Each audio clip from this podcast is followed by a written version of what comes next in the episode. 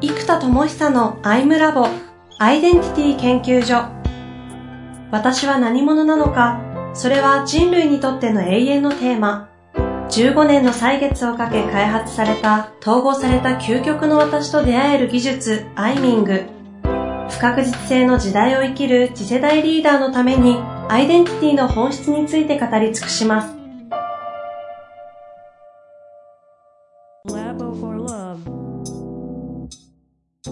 こんにちは、遠藤和樹です。生田智久のアイムラボアイデンティティ研究所。生田さんよろしくお願いします。はい、よろしくお願いします。さあ、ということで、今週も行きたいと思いますが、前回はね、あの、傾聴人材という言葉がキーワードに今、なってきておりまして、まあ、ちょっと聞いてない方はね、前回、前々回と聞いていただければと思うんですけども、今、そのエグゼクティブに対するこの傾聴人材という人材が、実際には世間で言うと聞き上手という風にくくられちゃったりするところなので、マーケットがないから、あんまりこう、報われない、不遇の時代を、過ごしてきている方々になると。はい、ただ、センスだったり、ものすごいこれは才能なわけですよね。うん、そこをしっかりとプロレベルまで見つけて発掘して育成していかないと、逆に言うと育成さえできれば、凄まじいマーケットニーズがあるんだぞということを分かっている生田さんだから、ここをちょっと熱く今日は発掘と育成についてね、語っていきたいなと思います。そうですね。まあ本当エグゼクティブに限らずですね、本当にもう若い人から大人まで自己決定をしたい時代なので、うん、そこを支援できる人。で、そういう意味で言うとね、このセンスのところは、あの、天才性遺伝子ジームって概念を作ってるじゃないですか。まあ、はい、言いましたよね、多分。ミームっていうのが分化遺伝子というのがあって、文化がいろんなところに伝播していくのは、遺伝子がこう、ね、交配して広がっていくように分化遺伝子、ミームというのがあるので、まあ、それになぞらえて、えっと、天才性遺伝子、ジームと呼んでるものがあると。はい、で、これが、えっと、すでにある人、いや、ジームを持ってる人たちから伝播していく、転移していくっていう環境があれば、特定環境において、異常にそのスキルが伸びるっていう可能性があるんですよ。うんうんで、これが例えばシリコンバレーという特殊空間において IT 企業家が異常に伸びるっていう特殊環境があるじゃないですか。で、その環境に行かずに、じゃあ、例えばわかんないですよ。どっか、じゃあ、タイの田舎の農村にいて IT 企業家が増えるかっていうと、イーロン・マスクがそこにいたとしても、なかなか難しいと思うんですよ。だから、結局、そういう強烈に人々の特定の可能性が伸びるバイアスが強い環境が必要なんですよ。うんうんうん、で、スタンダードなんですね、結局は。その環境においてのスタンダードにみんなは揃っていくので、そこの基準がどこに基準セットされてるかによって、伸び率とか全然違ってくるわけですよ。はいはいはいはい。で、その時に今私が作りたいのが、そのまあ、えっと、自己変容、まあ、うん、ヒューマントランスフォーメーションを支援できる HX 人材と呼んでる人たちですね。で、この中でもちろんね、講義ができる人とか、コンテンツ作れる人ももちろん大事なんですよ。大事なんですけど、コンテンツはぶっちゃけいいコンテンツを100人が喋ったら OK じゃないですかと。うんうん、で、喋る方とか講義で言えば、もう動画で OK じゃないですかと。そうすると、いいコンテンツを上手い人が喋ったら動画にとって、もうあとブワーッとばらまけば、YouTube でもばらまけば、誰でもインプットができる時代なんですよ。で、ハーバードの授業だってね、オンラインでただで見れる時代ですから、うんうんうんってなると大事なのは次にいつも言ってる創造性とか内発性をするとこですよね。学習者にとって。でもじゃあこれを技術なくって自分一人でできるかっていうとむずいわけですよ。うん。うん、ね、例えばあの筋トレだって、あの、ね、あの、バーベルの使い方とか知ってても、結局トレーナーがついて、生田さんあと一回って言われると、あーんって気合でやるじゃないですか。でも死にそうな時でもう一回けど、あーんってもう一回あるじゃないですか。つまり、やり方知ってても一人じゃ結局限界まで頑張れないですよ、人って。うんうん、その、プロがプロの基準でしっかりとリードしてくれると、その基準がガンガン伸びてって、異常にスキルが伸びるって現象が発生するわけですよね。だから、やり方知ってます、知識がありますじゃなくて、ハイレベルに実践してるかっていう、この基準の高い実践量が実力を決定づけるわけですよ。うんうんうん、ということは、えっと、傾聴技術の学習を、まあ、100時間、200時間やったとしても、傾聴技術のしかも高い水準の傾聴技術の実践を、まあ、1000時間ぐらいやらないと、そもそもプロの世界で私たちがなかなかこうアテンドできないんですよね。なるほど。でもこれ難しくって、優勝セッション1000時間できる人っていうのはそもそも結構技術力が高いからできてるんですよ。うんうんうん。もしくは傾聴技術じゃなくて、セールス技術が高いとか、もともと有名人とか、もしくは、えっ、と、キャリアの、が輝くキャリアを持ってるから、その人のセッションを受けてみたいみたいな感じで、セッションの技術力以外に何かがある人たちが、セッションを頼まれるから、まあ最初はもう僕もそうですけど、下手くそでも経験をたくさん詰めて、結局1000時間とか越してくると、まあ一皮向けて、まあまあまあそこそこプロとしてやっていけますよみたいな、はいはいはい。でも1000時間でせいぜいそこそこプロかどうかぐらいのレベルなのに1000時間ってそんな多いわけじゃないからね。うんその、例えば8時間かける20日だったら160時間じゃないですか。だから月間160時間ってプロフェッショナルが1ヶ月頑張ったっていう物量なんですよね。これ大体6ヶ月じゃないですか、1ヶ月間。あ,、うんうんうんあの、1000時間って。うんってことは、新卒の人が6ヶ月間毎日プログラミングしましたが、毎日セールスしましたが、1000時間なので、まあ、プロとして半年間やりましたが1000時間だから、プロと言っていいのかってとこまでなぐらいです。そうそうそう、まあ、駆け出しですと。だから1000時間の実践経験っていうのは、その半年間プロとして、まあ、毎日働きましたっていう駆け出し基準なんですよ。うん。だからこれがまず駆け出しだと思ってないと難しいですね。1000時間もやってんのにプロとして通用しないとか、いやいや、1000時間しかやってないから、っていうか、その何百時間でやろうとしてること自体土台難しいですよと。なるほど。うん。ね、100時間だったら2週間じゃないですか、ぶっちゃけ。うん。う。ん、その2週間でプロは僕フルート2週間って無理だし、ね、ケーキ職人2週間修行してプロはやっぱり難しいし、で、それができるとするとチェーン店みたいに、システム側でかなりマネージメントされていて、そのね、冷凍食品とかうまくチンしたり、うまく調理すれば素人でも戦力化できるようなチェーン店とかのしっかりした仕組みに乗ればうん。できるんですけど、技術でやるのは無理じゃないですか。はいはいはい。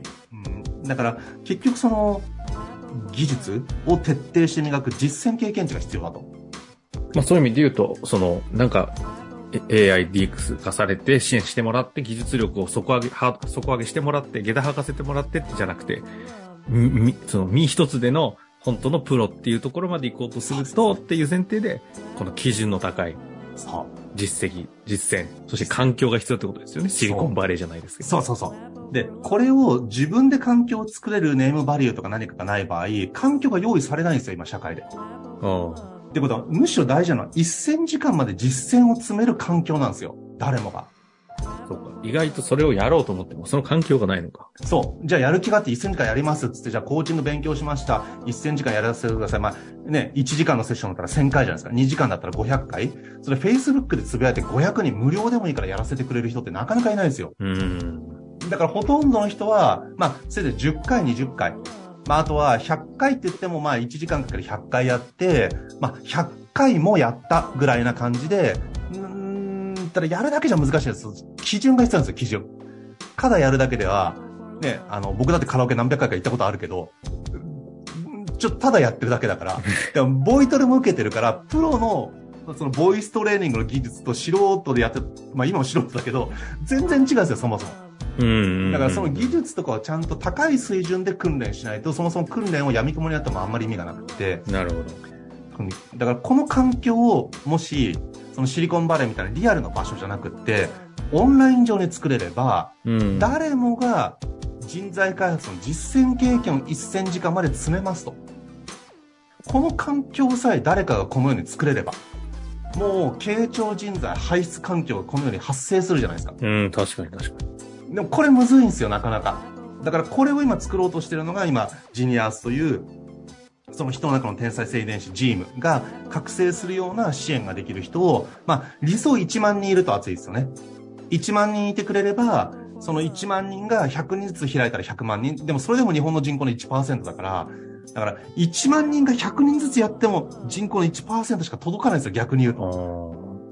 あだから、まあ、税理士さんとか確か何万人とかで、ね、あの、キャリアコンサルタント確か10万人にしようっつって経産省かなんかが旗振ってやってますけど、あ、そんな作るんだ。そうです。そうですだからやっぱり何万人でやっと職業ですよね。でも、1万人の人に1000万払おうと思ったら、その、1000億円必要なんですよ。うん。ね、平均年収ぐらい500万だと思っても500億円必要だから、500億円払おうと思ったら、売り上げが1000億か2000億ないと払えないじゃないですか。うんうん。なかなかね、一つの会社がね、1万人に傾聴人材としての雇用を作るっていうのは極めてむずいですよ。なるほど。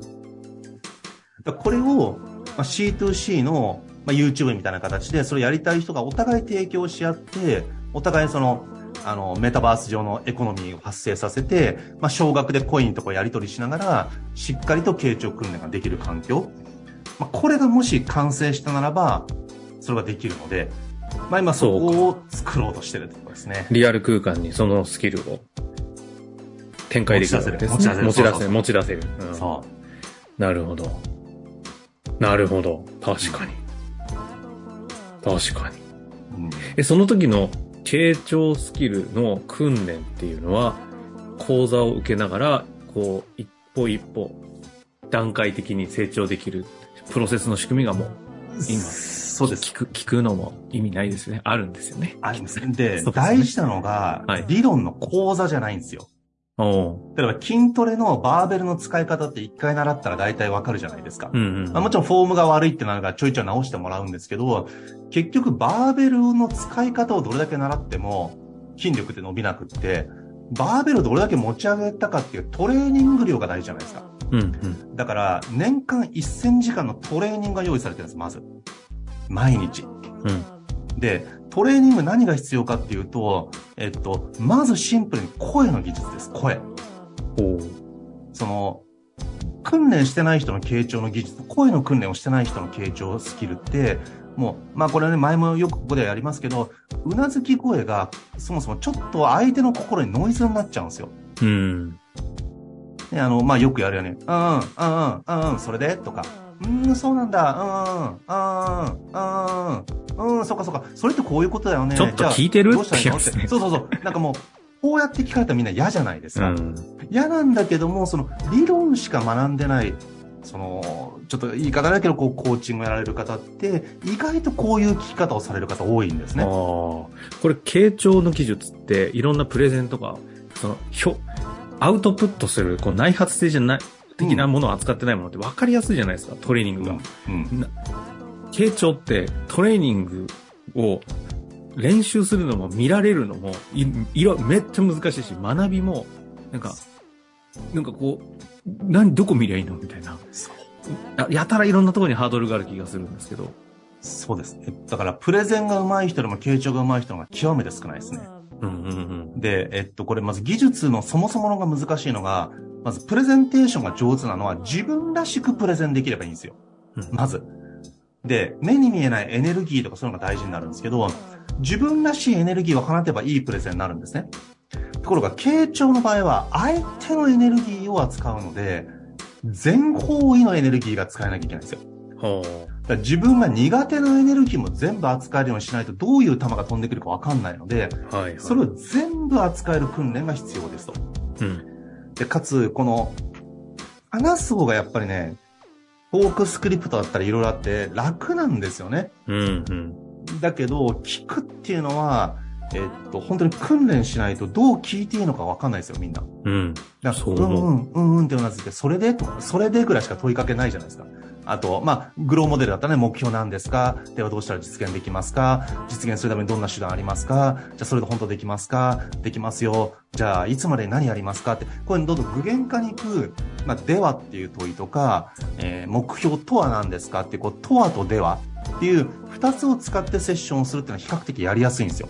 うんうん。でもこれだとそもそも目標が明確で行動もある程度明確な人だと、で、で、それちょっと普段から考えてること喋っただけなんだけどって言われちゃうんですよ。だからこの、まあ、そもそも問いの理論、問いとは何かという問いを、えっと、分解して理解するという、問いと思考のメカニズムをちゃんと理解するってことと、それに伴う声の技術、うん、これを掛け算する、まあ、身体の技術、声とか、あと呼吸ですね、息の技術と、えー、問いと思考の関係性がちゃんと理解できて、えー、その二つを掛け算する。っていう訓練が必要ですね。問いと思考との関係と、身体、呼吸との関係、ここをそうです、声、そのあたりですね。はい。やっていくと、いいわけですね。まあ、いずれにしろ実践をしないとうん育たないうん能力だというところもそう。結構他のものと違うところですよね。これを毎朝まず6時半から、人によってはまず7時半までが基本的なエネルギー訓練と創造性の訓練。あと、本人の創造性が高くないと、セッションした時になかなかちょっと難しいんですよ、実は。ん。創造性が低いと自分が考えちゃうんですね。苦手だから。じゃなくって自分は一切考えなくても自動でわかるぐらい分かってなきゃいけないんですよ。だ今、日本語だったら僕ら分かるから、日本語について考えないから喋ることに集中できるじゃない喋る聞く。でもこれが英語で傾聴しようと思ったら、英語が分かんないから英語に意識持ってかれちゃうんですよ。あれ、その単語どういう意味だっけとか、あ、聞き取れなかったってなっちゃう。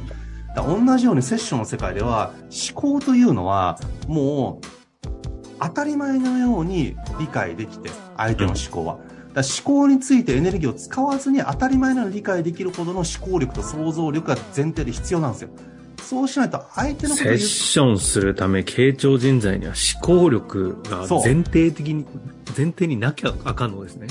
内なる世界は因果関係とかぐちゃぐちゃになるので、より難しいんです。何言ってるか分かんないですよ、普通。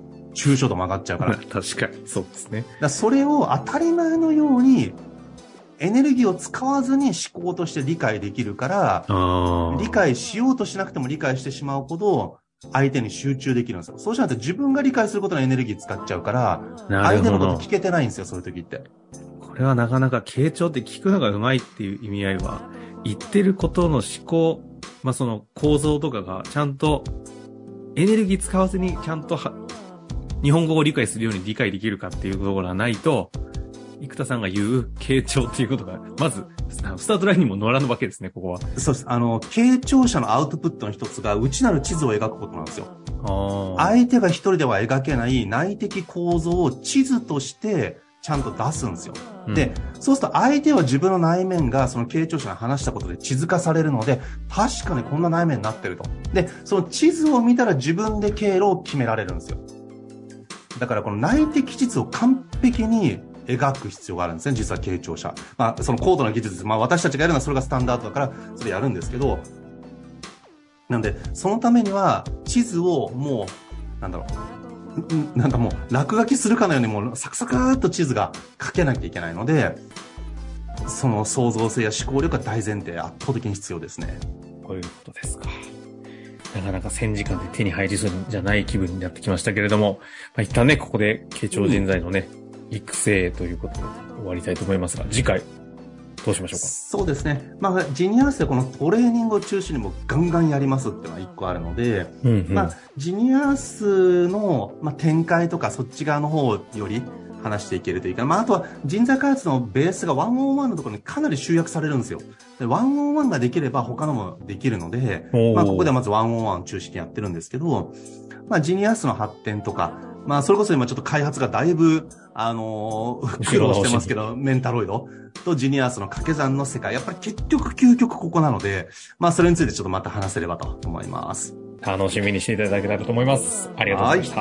はい、ありがとうございます。